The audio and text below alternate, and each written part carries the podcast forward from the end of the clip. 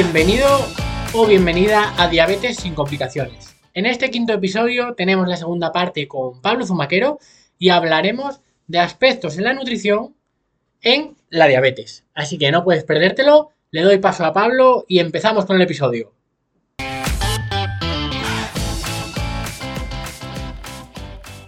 Todo el mundo se queda con, el que la posguerra, ¿no? Antes de la posguerra no, no existía nada, ¿no? La posguerra, el hambre, no sé qué, y al final es normal ese consumo igual de, pan porque no había otra cosa, y, es como, como suele decirse, ¿no? Mejor comer pan que no comer nada y estar muerto de hambre, ¿no? Pero...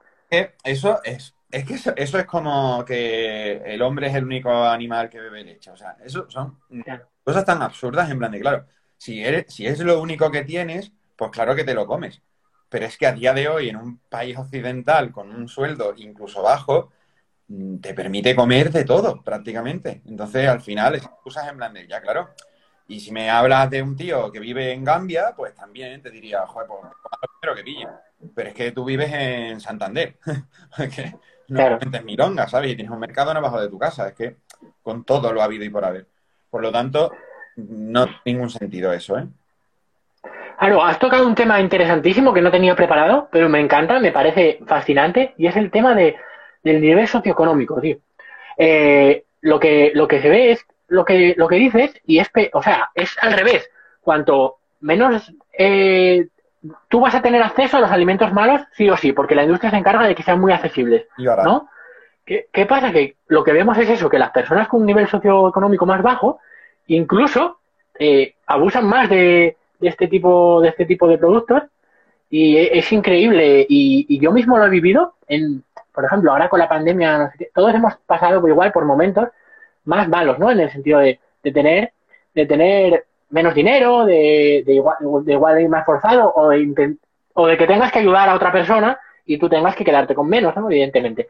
Y, y a mí me pasó hace no mucho y, y, ver, y dices tú, a ver, yo que lo sé, que tengo todo el conocimiento y notas que cuando baja tu nivel socioeconómico como que incluso tienes hasta más antojos por alimentos procesados y, es increíble cómo puede pasar esto hasta las personas que, que tienen el conocimiento, ¿no? Sí, pero tú te cuento una cosa. O sea, las decisiones, hay cientos de factores que hacen que tú tomes una decisión u otra. O sea, que tú estés en un supermercado y compres una manzana o un donut, pasa por muchísimos factores, ¿vale?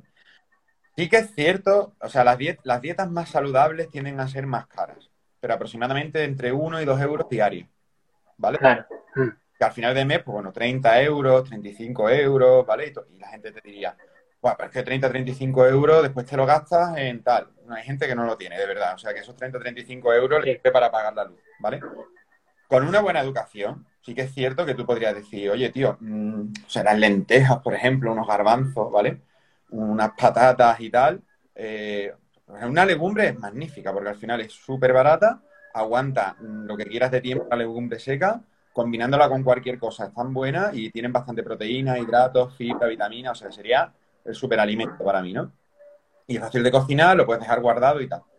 Pero ahí entra luego lo que tú has dicho. O sea, una persona estresada, una persona con preocupación, siempre va a tender a seleccionar la más placentera. Porque igual que un, igual que un tío con dolor crónico necesita morfina para anestesiarse, una persona con estrés crónico necesita alguna endorfina, dopamina, serotonina.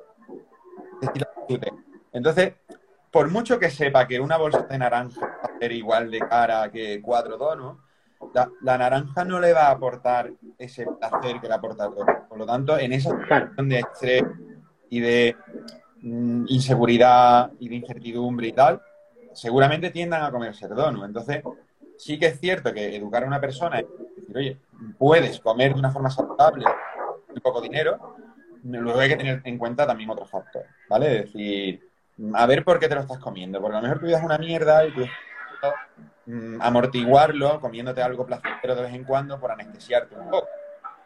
O sea, hay que tener en cuenta factores de, Claro, aquí el papel de la psicología, por ejemplo, yo el otro día hice un directo con un psicólogo, David, un saludo desde aquí si estás por ahí, y fue muy interesante también todo, todo lo que vimos, la psicología eh, tiene un papel importante.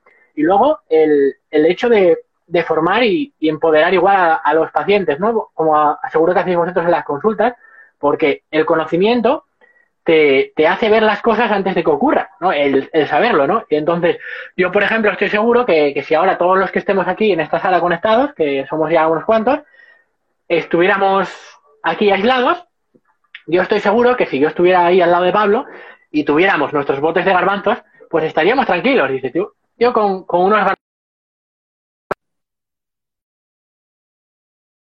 libro. Y, y, entonces estás tranquilo en el sentido que sabes que la, la, la legumbre es lo que tú dices, eh, no se pone mala, tiene proteína, que es lo difícil conseguir la proteína a un costo bajo, es muy, muy complicado. La única opción es prácticamente la legumbre o la suplementación, no, no, hay otra cosa. Total, y, total. y, entonces es una forma de, de, de tener esa, esa solución y, y, reducir la ansiedad. Saber, oye, mira, yo con legumbre estoy cubierto, ¿no? No tengo dinero para chía. Bueno, los garbanzos me valen, ¿sabes? Y, y eso es importante. Claro, porque al final eh, también hay que adaptarse cuando nosotros hacemos las planificaciones.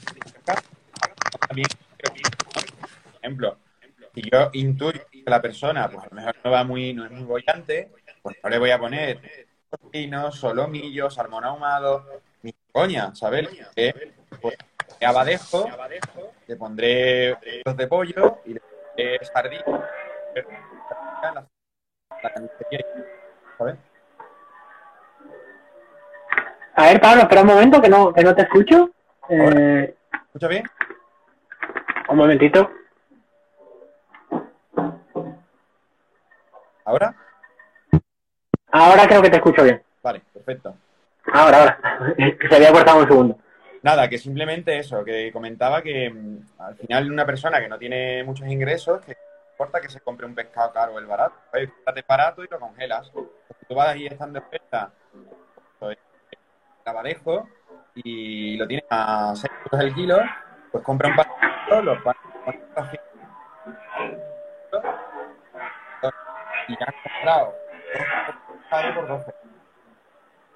Claro, es que totalmente, es así. También es eso, buscar esas, esas alternativas y esas formas de, de poder llevarlo a cabo con, con, tu bolsillo, ¿no? Que eso es, es lo, que lo que hace un, un nutricionista también, el, el, ver tu contexto desde todos los puntos, porque no es lo mismo una persona que, que tiene más posibilidades que otra, al final.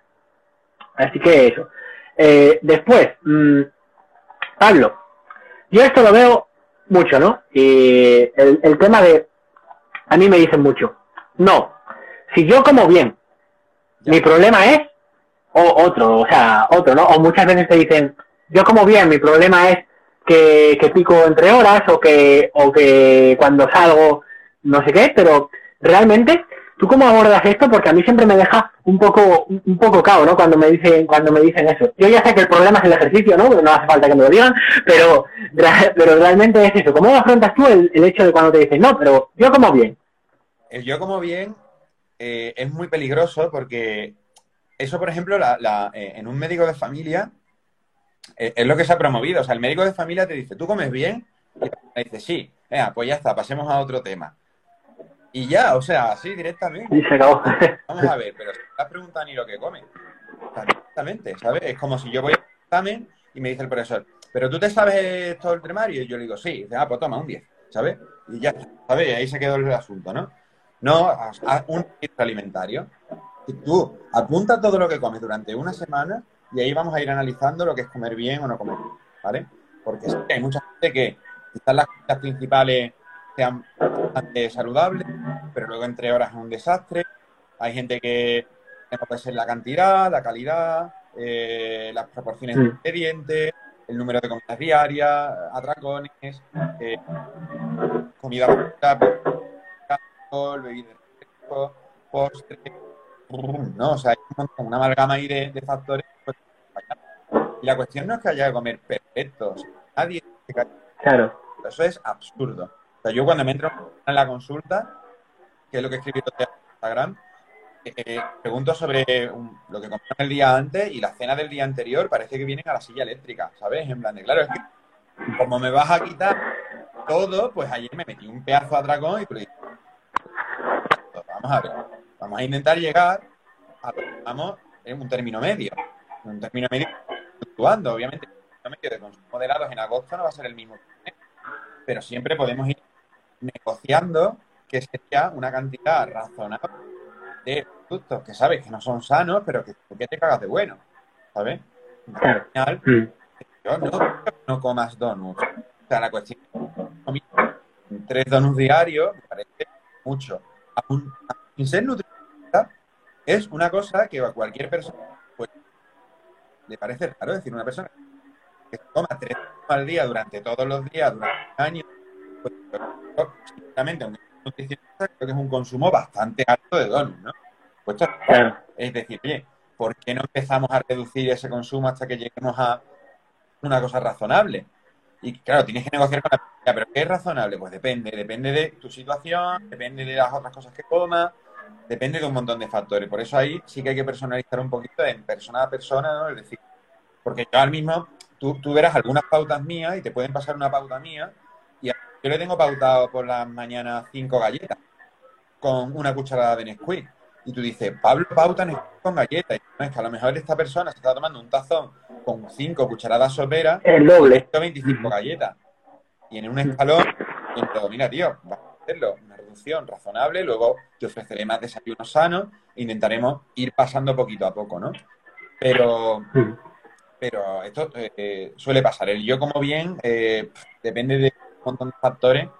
Y en un registro alimentario bueno, tú ya mismo tú mismo, ¿sabes? En Nutri le podría decir, oye, macho, tomando media botella de vino todas las noches, yo creo que eso no es bueno, ¿no? O sea, sentido intrusismo. Yo este intrusismo es en plan de, si le digo a alguien, de, yo, no, yo no estoy diciendo, no, pues tienes que hacer repeticiones. No, no lo voy a hacer, no tengo ni puta idea. Pero tú, en un registro alimentario, yo, eh, no sé, tú crees que dos litros de cerveza para comer todos los días es bueno no soy Nutri, pero yo creo que esto es una barbaridad, ¿no? Y eso para mí no sería intrusismo, sería, sería hacer mejor tu trabajo, básicamente.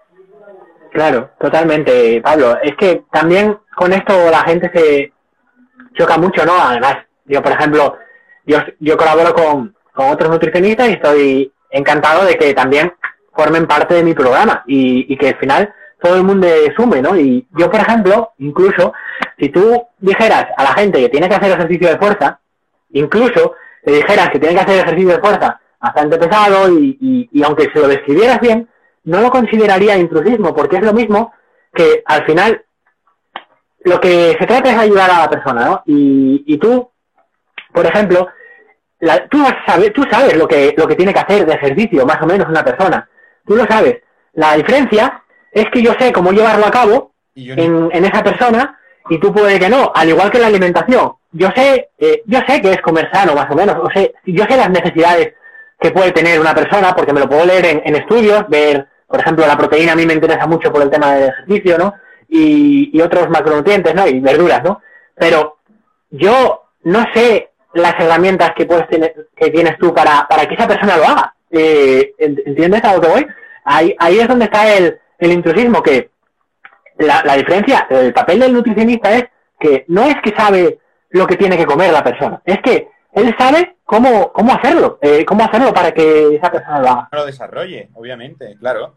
O sea, yo, eh, yo derivo muchísimo también entrenador, ¿sabes? Y al final es en plan de, o sea, si tú eres una persona sana, sin lesiones, sin ninguna patología y tal, pues bueno, te diría, oye, pues vete a un gimnasio y más o menos que alguien te guíe un poco y tal. Ahora, en el momento en el que haya cualquier cosa rara, es en plan de no tienes que ir a un entrenador. A un entrenador titulado y que te planifique exactamente todo. Me da igual que sea una lesión pequeñita, que tenga cierta hipertensión y tal, ¿vale? Porque al final el tema sería eh, no lo hagas por tu cuenta. Yo siempre digo a la gente que si no necesito un nutricionista, mejor. Es decir, si tú por tu cuenta llegar a comer bien, genial, genial. Nosotros no estamos aquí para sangrar dinero. Estamos porque hay gente que no puede, no puede, porque no, no, no sabe necesita ayuda, necesita motivación, necesita que se lo pongan todo facilillo y tú al final pues dices, bueno, pues, pues, para eso estoy yo aquí trabajando, ¿no? Es como el médico no quiere que la gente esté enferma, sino que enfermo pues vienes a mí.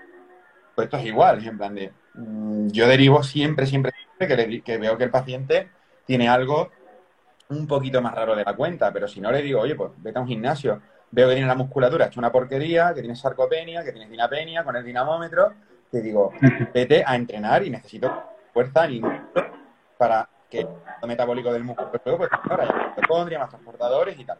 Pero yo no tengo ni idea, o sea, yo no me voy a poner contigo al lado. Y- Claro. o sea, es que me quedaría mirando con una cara de tonto en plan de, no sé, qué-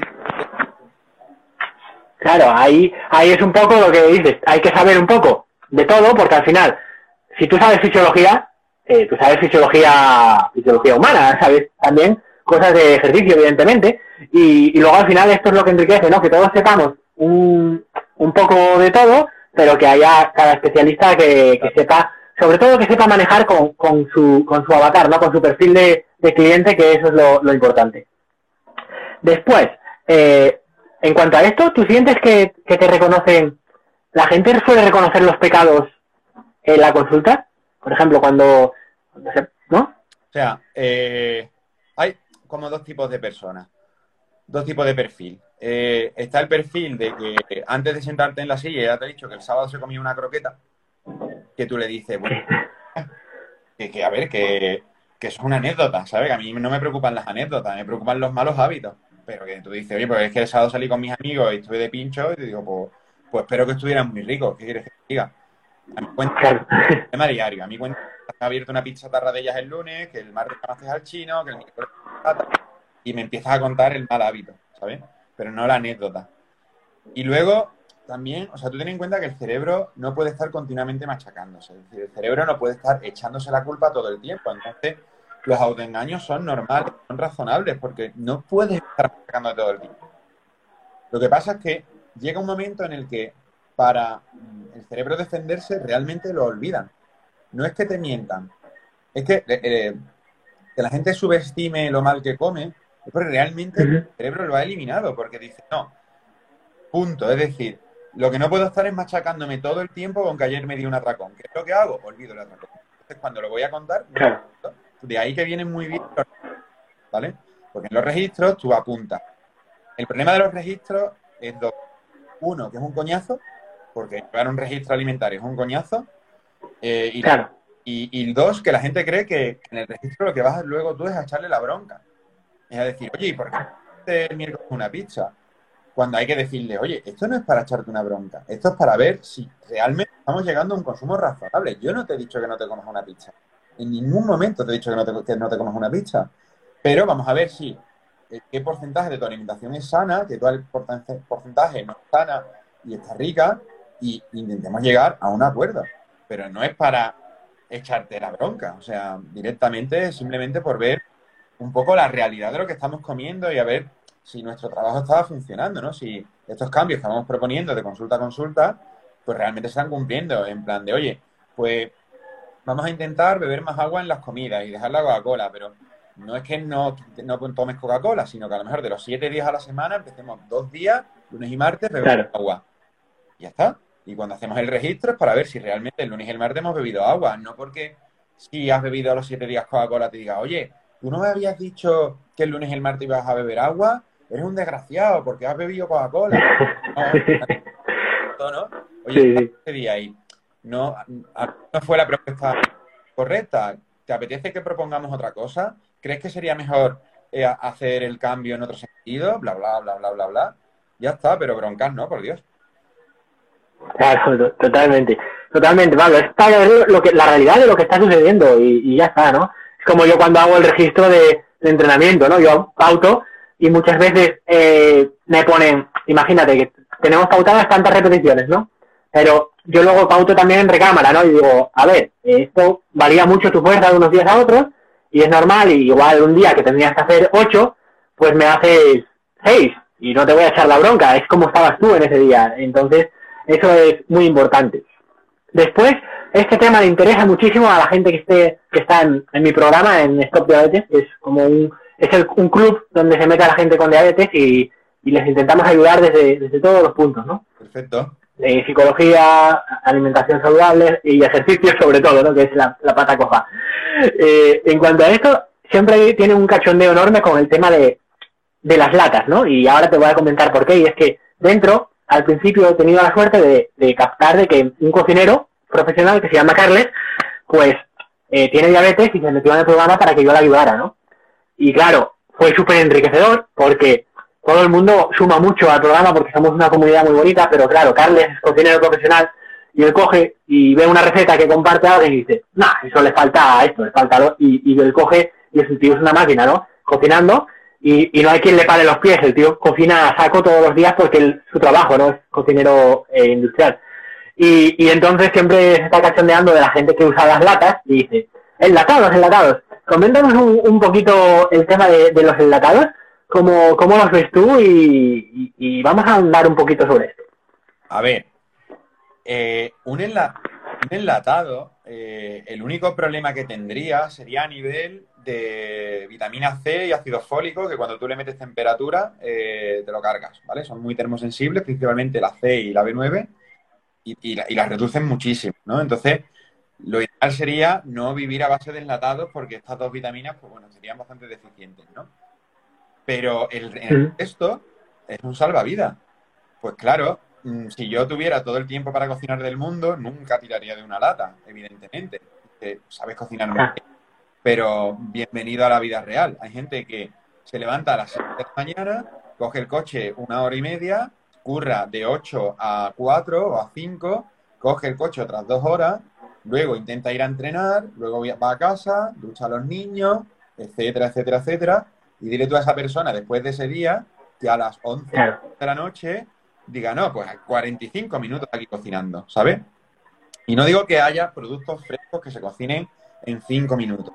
Pero sí digo también que hay mucha gente que el plan B, tú siempre piensas, el plan B es peor. Es decir, cuando yo recomiendo a mucha gente, oye, mira, ten botes de pisto, de Marco Orlando, Ira, bastante rico.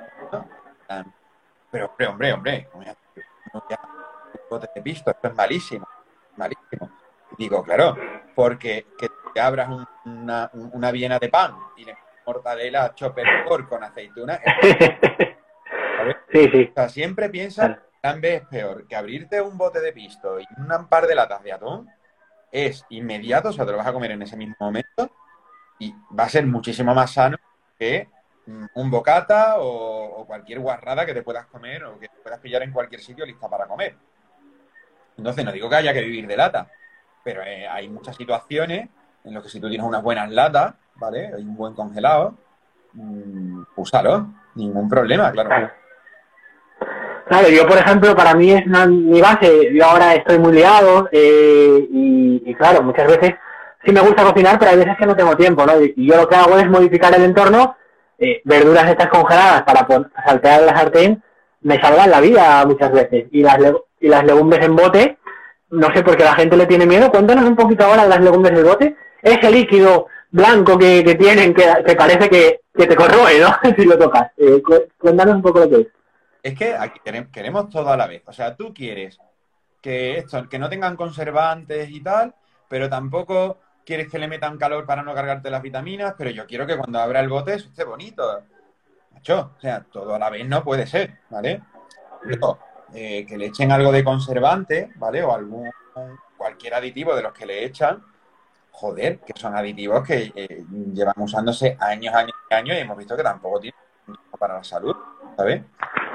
Ningún problema Vamos por el aditivo, eh, el pequeñito aditivo del líquido de unos garbanzos de bote y luego me como un paquete de campurrianas y eso a mí me Eso me da igual. Eso no tiene aditivos porque son naturales. Es que te da exactamente igual. Hombre, por favor, ese doble rasero en el que me estoy preocupando muchísimo de que el pisto de bote le han echado un poquito de azúcar cuando me estoy metiendo viendo Netflix a las once y media un paquete de filipinos, ¿sabes? Es que no tiene ningún sentido. O, como el jamón de york, la pechuga de pavo, Pablo, pero es que esto en la etiqueta tiene azúcar. Y digo, mira, el equivalente de un McFlurry sería que te comieras a lo mejor 68 kilos de a nivel de... ¿sabes? Imagínate. En plan de, hay que ponderar el problema, ¿no? el problema de la sal no viene dentro de un dulce que le echan un poquito para potenciarlo, viene dentro de otros productos que son persalados, como una rufle jamón. Eh, el problema del azúcar no viene de de azúcar para quitarle la acidez al pisto al tomate, ¿no? El problema viene de que te estás metiendo mm, un magnum blanco día sí día también en verano. Hay que ir ponderando el ahí, ¿eh? Claro, totalmente. Yo estoy 100%, 100 de acuerdo con todo lo que has dicho. Y mira, ahora vamos a hacer una, una práctica para acabar. Y ahora yo soy un cliente, eh, un cliente tuyo que voy a tu consulta, que podría ser, ¿no? Porque a, a mí, yo si por ejemplo quisiera tener un evento competitivo, pues yo me pondría en manos de un nutricionista Claro. para olvidarme del lío de, de cuánto tengo que comer de cada cosa, eh, que me lo digan, ¿vale? Eh, a mí Dímelo. liberarme, claro, liberarme en ese sentido me, me, me parece práctico, ¿no? Y yo creo que todas las personas que, que quieren ir a un poco más en cuanto a alimentación, deberíamos delegar para, para reducir ese, ese estrés. Ese, ese dinero está pagado fantástico, vamos. Entonces, yo imagínate que ahora soy una persona, la típica, ¿no? Que me imagino que será que quiero perder peso, ¿no? Suele pasar.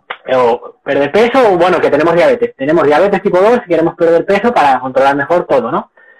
Entonces, yo te digo, no, Pablo, es que yo no como bien porque es que yo no tengo tiempo. Eh, yo como no tengo tiempo, por eso no como bien. Es ¿Qué me absurdo. Lo del tiempo es absurdo. Es la excusa más absurda del mundo, en serio. Por eso, porque estando los congelados, las bolsas de verdura que vienen ya cortadas, estando las conservas, estando los productos ya preparados como un gazpacho de bote, un pizza, una crema y demás, puedes comer bien. No hay ningún problema. Es imposible que alguien me diga, no tengo tiempo. Mira, yo me acuerdo de una chica que me decía, es que ayer, es que nada, es que no tenía tiempo, no tenía tiempo. Y digo, pero ¿qué cenaste entonces? Me dice, una pizza.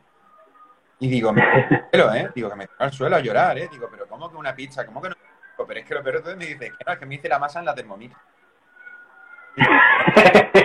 Digo, Qué bueno. pero, pero en el tiempo que tú, en el tiempo que tú has hecho esa pizza, yo te hago un batch cooking para comida y cena de cuatro días. Directamente. ¿Sabes? Con los cuatro Totalmente. el horno y el microondas y te he cocinado comidas y cenas de lunes a viernes. Mismo tiempo que tú te hiciste la pizza. El tiempo no es el problema. Nunca es el problema el tiempo, ¿eh? Claro, pasa como con el ejercicio. Eh, al final, el, el tiempo, sacar lo que, lo que dices, con, con herramientas, incluso sin latas y esto, sacar comidas y cenas en 15 minutos es sencillo, no hace falta ser... Joder, macho, o sea, que tú coges un, un paquetito de esto que vienen las setas ya laminadas, pones la sartén con el fuego y echas un poquito de aceite, la seta y un par de, y dos o tres huevos y tienes un revuelto de seta así de grande que te llena de puta madre, ¿sabes? Que al final es en plan de, no, en serio, no es el problema el tiempo, nunca es el problema. Quizás sí que es cierto que el, el Nutri te lo pone muy facilito y te da un montón de ideas que tú dices, hostia, pues a mí no se me había ocurrido lo de las setas con el huevo, a mí se me hace un mundo cocinar. Y ahí el Nutri sí que te ayuda, ¿eh? Pero siempre el problema no es... Claro. Sí, sí. Después, si yo te dijera que a mí no me gusta cocinar, eh, ¿cómo podría llevar una, una dieta saludable? Aunque bueno, ya, ya hemos hablado de esto. Ya hemos hablado de esto, porque vienen productos prácticamente ya listos para comer. Hechos. Pero siempre le diría a la gente, esto tú no quieras hacer eh, integrales sin aprender a sumar. Es decir, no, yo es que quiero comer bien, pero no quiero cocinar. Quiero comer bien y comer sano, pero no quiero comer verduras y frutas. Es en plan de, no, eso choca. Eso No puede. Como, no, yo quiero hacer un triatlón, pero no quiero entrenar. En plan, ¿no vas a hacer un triatlón? Ah, pero yo quiero. No, pues te jodes, no puedes. O sea, pero vamos a ver, pero ¿en qué, en qué momento el si quieres puedes ha llegado a ese? No, no puedes hacer un triatlón sin hacer un entrenamiento correcto. No puedes. Y punto. Ya está. No hay mejor. Claro. Es que no vamos a hacerlo, ¿vale? Pues esto es igual. Yo no puedo comer saludable sin no querer, eh, sin querer comer nada de fruta y verdura, porque son cosas antagónicas directamente. Y luego esta me- se me ha ocurrido a mí, pero no sé si te pasa, eh, dínoslo ahora, y es, yo como muy poco, muy poco, pero engordo. A mí este plan no me funciona. Mm, ahí depende. Hay gente que no es consciente de las cantidades que come y las proporciones que come. Y te juro porque me muera que hay gente que come como un pajarito y no pierde peso, incluso engorda. Es alucinante. O sea, cuando lo ves en consulta, flipas.